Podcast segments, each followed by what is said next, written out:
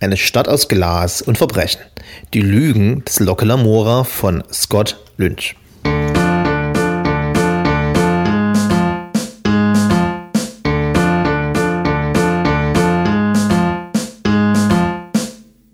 Zwei Phänomene, okay, unter anderem zwei Phänomene sind in der unterhaltungserzeugenden Industrie der letzten Jahre zu beobachten.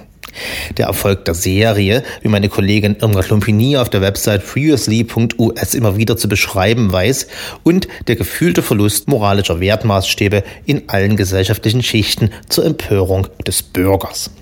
Es lag demnach auf der Hand, dass irgendwann einmal ein Vorkrisen-Kinofilm wie Oceans 11 in TV-Serienform erscheinen sollte. Nicht in Deutschland, Gott behüte, wo man moralisch über alles steht. Nein, die BBC brachte vor sieben Jahren mit Hustle, zur Zeit übrigens auf ZDF Neo zu sehen, dem Zuschauer das wohlige Gefühl, zur Abwechslung mal guten Betrügern bei der Arbeit zuzusehen, NBC statt CNBC gewissermaßen. Zur selben Zeit muss der aspirierende Autor Scott Lynch, Jahrgang 78, nach einem Stoff für sein Debüt gesucht haben und roch den Braten, projektierte, nicht kleinmütig und Harry Potter sei Vorbild, eine siebenteilige Romanserie, die er mit The Gentleman Bastards treffend überschrieb und deren erster Band The Lies of Locke Lamora, die Lügen des Locke Lamora 2006 erschien und auf das ich der Kreis schließe, dessen Film recht prompt von Hollywood gekauft wurde und bisher in Schubladen versunken bleibt. Was besten Sinn macht, hat das Buch doch alles, was es zu einem vergnüglichen Gaunerstück braucht.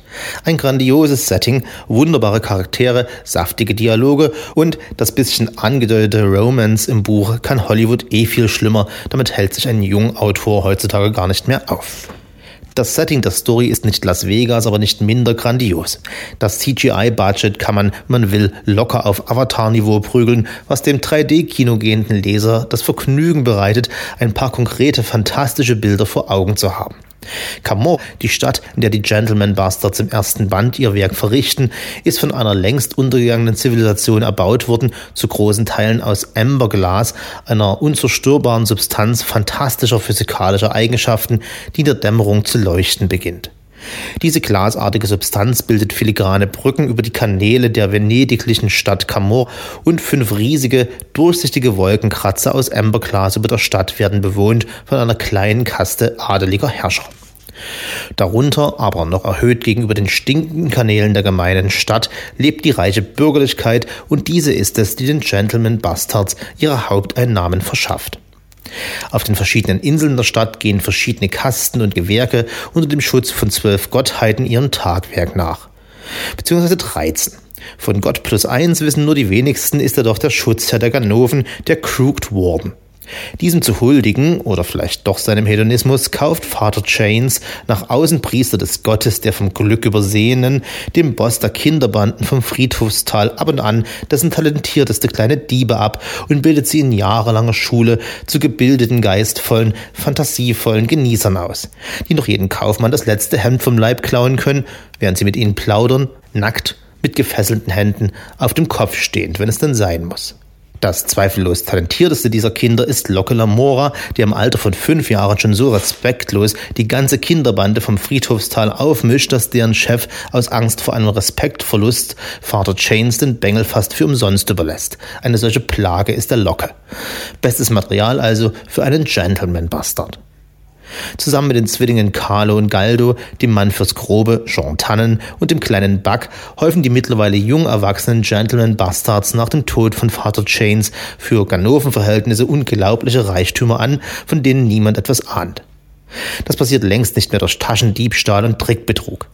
Längst sind die Gentleman Bastards auf elaborierte Long-Term-Cons spezialisiert, wie sie im Jargon heißen. Sie verwedeln Kaufleute in zufällig aussehende Situationen, verschaffen sich dadurch Zugang in der Verkleidung anderer Kaufleute und nehmen ihre Opfer dann mit dem Versprechen hoher Gewinne aus, wie die Mutti die Weihnachtsgans. Bis sie eines Tages wie vom Erdboden verschwinden und einige Wochen in ihrem luxuriös ausgestatteten Headquarter das Leben genießen, bis sich der Rauch verzogen hat. Dem Gaunerchef der Stadt zahlen sie regelmäßig und unauffällig Steuern, weit unter Vermögenswert natürlich, und erst als dieser von einem Konkurrenten bedroht wird, wird aus dem besten aller Leben der Gentleman Bastards die Hölle. Nach dieser im Buch etwa ein Drittel einnehmenden Einführung ist man in einer Fantasy-Welt, wie man es sich wünscht, als Freund des Genres. Nicht mehr und nicht weniger.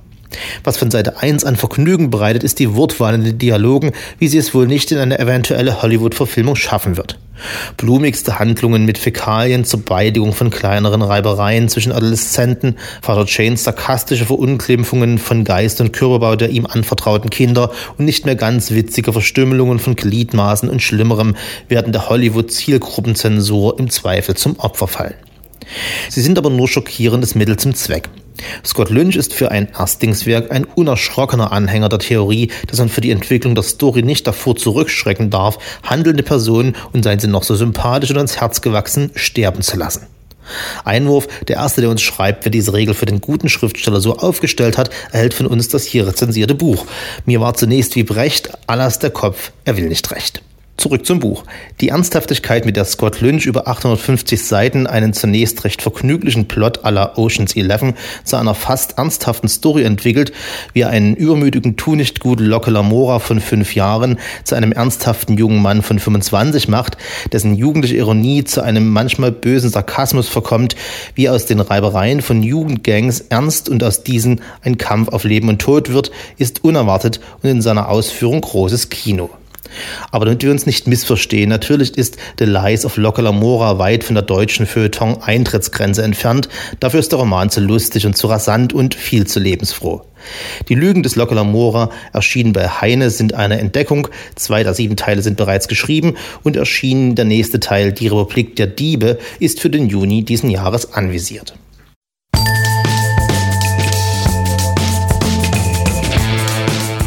Prolog der Junge, der zu viel stahl. Mitten in jenem langen, verregneten Sommer des 77. Jahres von Sendovani begab sich der Lehrherr der Diebe von Camor in den Tempel des Pelitrantro und stattete dem Priester ohne Augen einen unverhofften Besuch ab. Er hoffte inbrünstig, er könnte ihm den Lamora-Jung verkaufen. Ich möchte dir ein Geschäft vorschlagen, begann er vielleicht ein wenig ungeschicktes Gespräch. Etwa in der Art, wie du mir Carlo und Galdo angedreht hast, höhnte der Priester ohne Augen.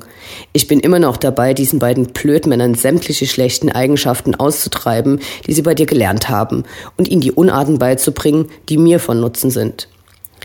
Hör mal, Heinz, der Lehrherr der Diebe zuckte. Nee, hör mal, Chains. Das ist wirklich Chains. Okay. Und Chains ist der Priester? Hm? Okay. Hör mal, Chains. Der Lehrherr der Diebe zuckte die Achseln. Als wir den Deal abschlossen, sagte ich dir, dass die beiden nichts weiter sind als ein paar dämliche Halbaffen, aber dir waren sie damals gut genug. Ganz zu schweigen von Sabeta. Der dröhnende Bass des Priesters übertönte den halbherzigen Einwand. Für die hast du mich buchstäblich ausgeraubt. Ich hatte nur darauf gewartet, dass du auch noch die Kniescheiben meiner toten Mutter verlangst.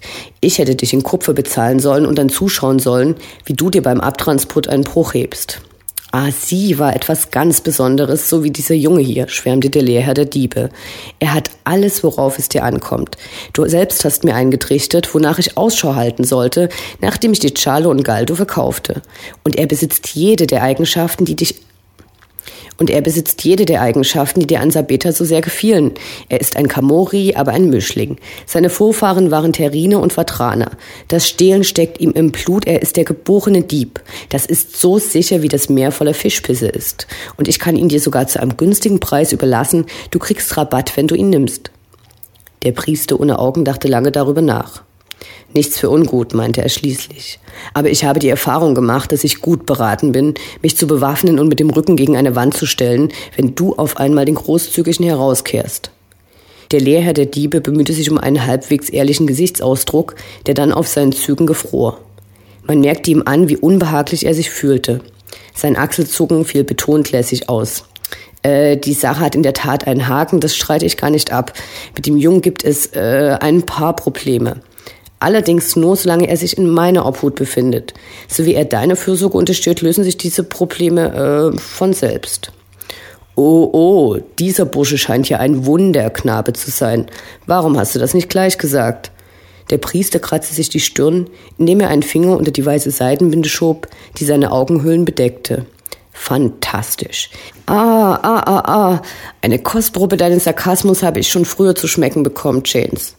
Der Lehrherr der Diebe deutete mit einem arthritischen Rücken eine ironisch gemeinte Verbeugung an. Fällt es dir wirklich so schwer zuzugeben, dass du an dem Jungen interessiert bist? Der Priester ohne Augen spuckte vor ihm aus. Angenommen, Galo, Galdo und Sabeta brauchen einen neuen Spielgefährten oder einen Prügelknaben. Nur einmal angenommen, ich sei bereit, ungefähr drei Kupferstücke und einen Eimer voll Pisse für diesen geheimnisvollen Bengel zu berappen. Was hat dieser Steppke für ein Problem? Sein Problem besteht darin, entgegnete der Lehrherr der Diebe, dass ich ihm die Kehle aufschlitzen und ihn in die Bucht werfen muss, wenn du ihn mir nicht abkaufst. Und das schon heute Nacht. Der Priester ohne Augen kratzte sich den mit grauen Stoppeln übersäten Hals. Im Ernst? Glaub mir, ich mache keine Witze. Der Lehrherr der Diebe griff in ein Wams, das man vor ein paar Jahren noch wohlwollend als schäbig bezeichnet hätte, und fischte einen Lederbeutel heraus, der an einer dünnen Lederschnur hing. Der Beutel hatte die rostrote Farbe von getrocknetem Blut. Ich war bereits beim großen Boss und habe mir die Erlaubnis eingeholt. Ich schlitze den Bengel von Ohr zu Ohr auf und schicke ihn dann zum Schwimmunterricht zu den Haien. Ihr Götter, das ist wahrlich eine Geschichte, bei der einem die Tränen kommen. Für einen Priester ohne Augen boxte er den Lehrherrn der Diebe überraschend schnell und treffsicher gegen das Brustbein. Such dir einen anderen Dumm, der dich von deinen Gewissensbissen erlöst. Gewissensbisse sind überflüssige Luxus-Chains. Mir geht es nur um ein Geschäft, von dem wir beide profitieren, du und ich. Behalten kann ich den Jungen nicht, und ich biete dir hier eine einmalige Gelegenheit, spottbillig Ware zu erwerben. Wenn der Junge zu schwierig ist, um ihn zu behalten, wieso hämmerst du ihm dann nicht etwas mehr Disziplin ein und wartest, bis er das richtige Verkaufsalter erreicht hat? Das geht nicht, Janes. Meine Möglichkeiten sind begrenzt. Ich kann ihn nicht einfach verprügeln und es dann gut sein lassen, weil die anderen kleinen Scheiße nicht wissen dürfen, was er, äh, verbrochen hat. Wenn einer von denen auch nur annähernd die Neigung verspürt, ihn nachzuahmen, große Götter, ich würde die Bande nie wieder in den Griff kriegen. Mir bleibt also nichts weiter übrig, als ihn rasch zu töten oder noch rascher zu verkaufen. Das heißt entweder null Profit oder ein lächerlich geringer Gewinn. Rate mal, was mir lieber ist. Der Pimp hat also etwas ausgefressen, was du nicht mal vor den anderen erwähnen darfst? Janes massierte sich die Stirn über der Augenbinde und seufzte. Scheiße, jetzt hast du mich wirklich neugierig gemacht.